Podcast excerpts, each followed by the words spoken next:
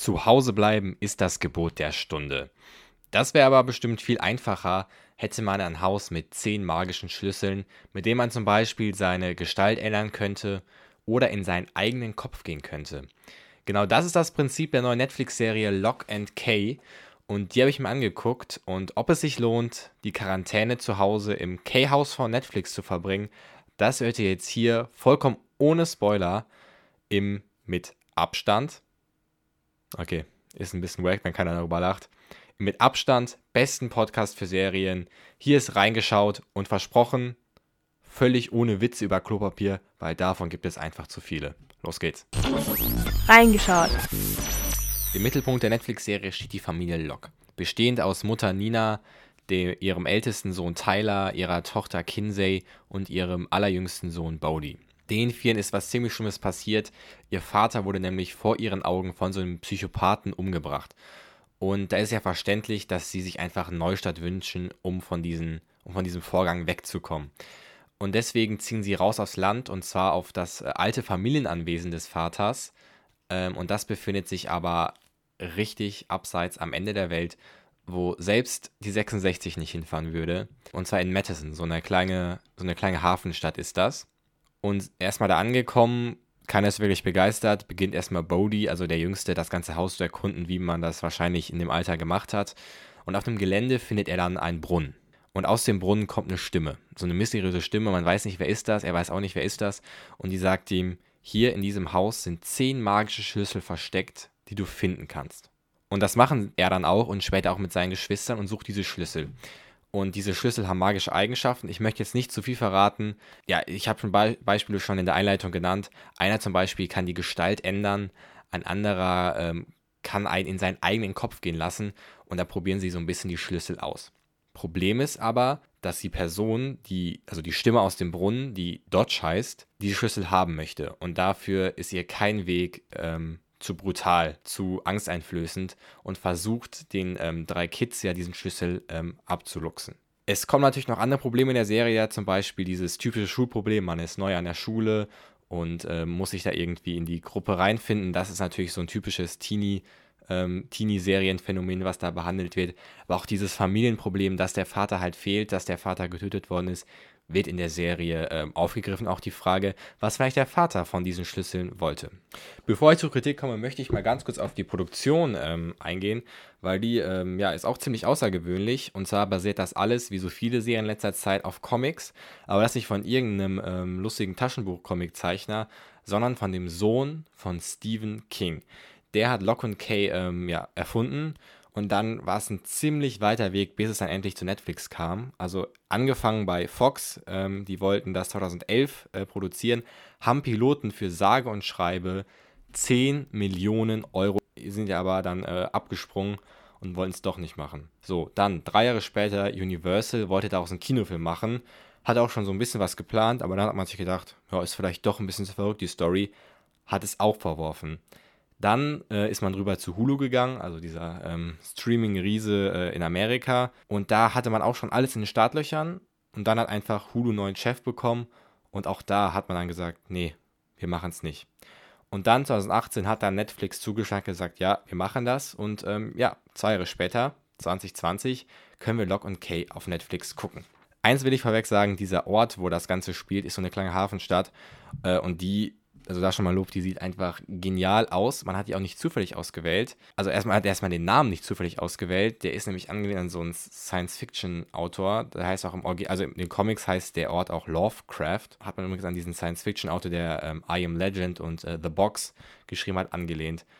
Und zwar äh, ist diese Stadt im Original, das habe ich jetzt hier extra für diesen Podcast recherchiert, äh, ist es Luneburg, heißt das. Und ihr denkt bestimmt jetzt, warum spricht der, äh, der Typ das jetzt so deutsch aus? Es ist sogar die älteste deutsche Siedlung Kanadas, also wo die größtenteils aus deutschen Einwanderern besteht. Und ja, die sieht einfach sehr malerisch aus und da kann ich sehr gut verstehen, dass Netflix da die Serie drehen wollte. Ihr kennt bestimmt Lüneburg für das größte Holzschiff der Welt. Ist, ist da gebaut worden. Kann man nachlesen. Äh, da spielt übrigens auch die Serie Heaven, der Film Moby Dick und der Filmklassiker Beethoven und der Piratenschatz wurde auch an diesem Drehort gedreht. Also Lüneburg hat Luneburg oder wie man das ausspricht, hat er ganz klar schon Erfahrung mit Filmen gemacht. Und jetzt da halt Lock und Key. Kommen wir zur Kritik. Habe ich gerade schon gesagt, kulissentechnisch alles richtig gemacht. Ja, der erste Teil der Serie, sagen wir mal, die ersten, ja, sechs Folgen, sieben Folgen, ist halt sehr kindlich gehalten. Das erinnert so ein bisschen an ähm, die Chroniken von Narnia, wo die auch, ich weiß nicht, welcher Teil das ist, in diesem Haus sind und dann finden sie diesen Kleiderschrank. Das hat so dieses sehr, dieses, ja, entdeckerische, der kleine Junge läuft durchs Haus, sucht die Schlüssel. Die Schlüssel können tolle Sachen. Also ist da, man denkt kurz, ja, vielleicht ist es doch eher eine Kinder- oder eine Familienserie.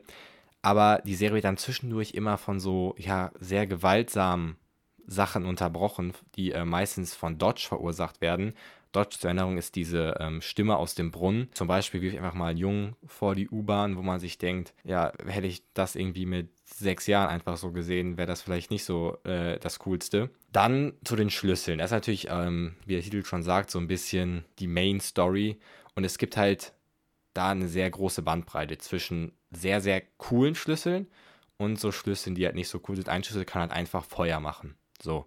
Das ist halt einfach so ein cooles Feuerzeug. Also so, so mittelgut. Aber es gibt auch so ein paar ziemlich, ziemlich nice Schlüssel.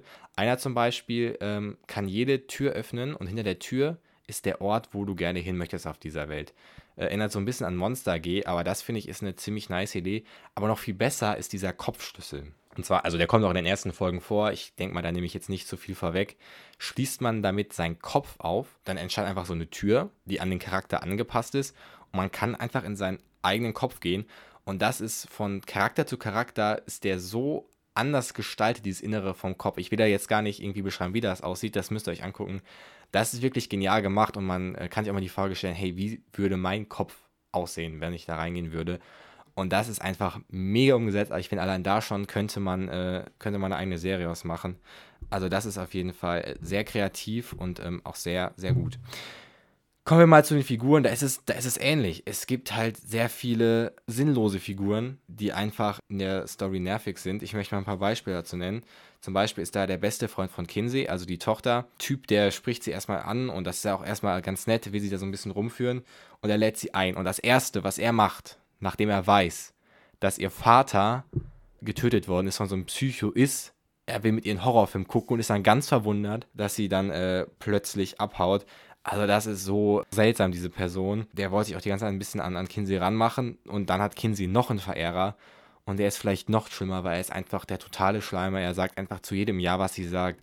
Er ist, äh, ordnet sich komplett unter. Er ist ja so ein richtiger Schleimer halt, auch eine richtig unangenehme ähm, Person. Dann sollte noch, äh, wurde noch ein Junge eingeführt, der Beinprothesen hat und dieser Junge sollte anscheinend auch zu irgendeinem Freundeskreis von den Kindern zählen. Und er macht einfach nichts. Er kommt so ab und zu vorbei und er ist einfach so nichtssagend. Ich weiß nicht, ob man damit irgendeine Message äh, verbreiten wollte, aber eine Figur, wo ich mich jetzt frage, warum wurde diese Figur eingeführt? Also das ist, ähm, man fragt sich, warum habt ihr so viele Personen, die so nichtssagend sind oder nervig sind? Es gibt natürlich auch ein paar paar ganz coole Figuren. Also da ist der äh, Gärtner, der total äh, korrekt und nett drauf ist und äh, noch ein paar andere. Und zum Glück ist es der Serie genommen, dass sie Bodhi, also der kleinste von den ähm, bei Lockkindern, es ist der Serie gelungen, nicht so nervig zu machen, wie ich das so häufig in Serien finde. Das ist übrigens auch der Grund, warum ich die gefeierte Serie The Rain nie weitergeguckt habe, weil mich da diese, dieser kleine Junge mit dieser, mit dieser Forschheit und dieser extrem Neugier so genervt hat. Und das ist bei Lock und Kate zum Glück nicht so. Das ist nicht so ein äh, Vorzeigekind, was meint, es müsste äh, sich total, ja, müsste total an den Nerven der Zuschauer ziehen. Also da ähm, habt ihr Glück gehabt ich sag mal so, die ersten sechs Folgen sind hart, da muss man sich durchkämpfen, die sind nicht so mega spannend. Aber irgendwann ab Folge 7 setzt du was ein, was ich eigentlich noch spannender finde, als diese Schlüssel- und die Schlüsselbeschütz-Geschichte ist. Und zwar sieht man da, wie jeder aus der Familie unterschiedlich damit umgeht, dass sie ähm, ja ihren Vater verloren haben. Und das ist auch ein Thema, wo ich jetzt gar keine Berührungspunkte mit hatte, aber wo ich mir vorstellen kann, dass es ja wahrscheinlich für sehr viele Kinder und Jugendliche und auch ähm, ja, Mütter, Väter äh, ein ziemlich großes Thema ist. Und das fand ich ziemlich interessant, dass da jeder Charakter irgendwie seine eigene Umgehensweise mit hatte. Die Mutter zum Beispiel verfällt dem Alkohol nach dem Tod ihres Mannes. Der älteste Sohn nimmt diese Vaterrolle ein und fühlt sich irgendwie als Beschützer der Familie dann. Und äh, die Tochter zum Beispiel kommt komplett in so eine Rebellenphase. Das fand ich ziemlich interessant zu beobachten und ähm, ich würde sagen, eigentlich ist das so das, das Stärkste an der Serie. Aber wie gesagt, ab Folge ja, 7, 8 jetzt dann ziemlich gut. Dann wird es nämlich ähm, richtig spannend und spätestens äh, dann merkt man, das ist vielleicht doch keine Kinderserie, sondern einfach eine ja, ganz passable Mystery-Serie. Also, zu Lock and Key kann ich abschließend sagen, wenn Lock and Key es schafft, was sie in den letzten Folgen der ersten Staffel da gemacht haben, diese Spannung, die sie aufgebaut haben, in der zweiten Staffel äh, fortzuführen, dann kann ich sagen, ähm, Respekt, ich würde mir die zweite Staffel dann auf jeden Fall angucken. Man muss am Anfang lange durchhalten in der ersten Staffel. Es ist nicht so einfach, aber es wird am Ende besser, glaubt mir. Und häufig ist diese soziale Ebene, wenn man da darauf achtet, diese sozialen Themen, viel spannender, also diese ganze Kopfgeschichte und diese ähm, Vatergeschichte viel spannender als alles andere. Und das ist der Serie echt gut gelungen. Ich habe auch übrigens gehört, dass die zweite Staffel schon geschrieben ist. Ich freue mich auf jeden Fall drauf. Sehen könnt ihr Lock and Key, es sind 10 Folgen, gehen alle so 45 Minuten bis eine Stunde auf Netflix. Ähm, macht das auf jeden Fall. Ich kann es, ja, relativ empfehlen. Ihr könnt natürlich auch hier, wenn ihr sagt, okay, die Serie hat mich jetzt gar nicht angesprochen, könnt ihr die Review zu The Handmaid's Tale, der Serie, die jetzt neu bei Amazon ist, hören. Die findet ihr hier auch auf dem Reingeschaut-Kanal. Macht es gut. Folgt auch gerne Reingeschaut auf Instagram, reingeschaut, unterstrich Podcast.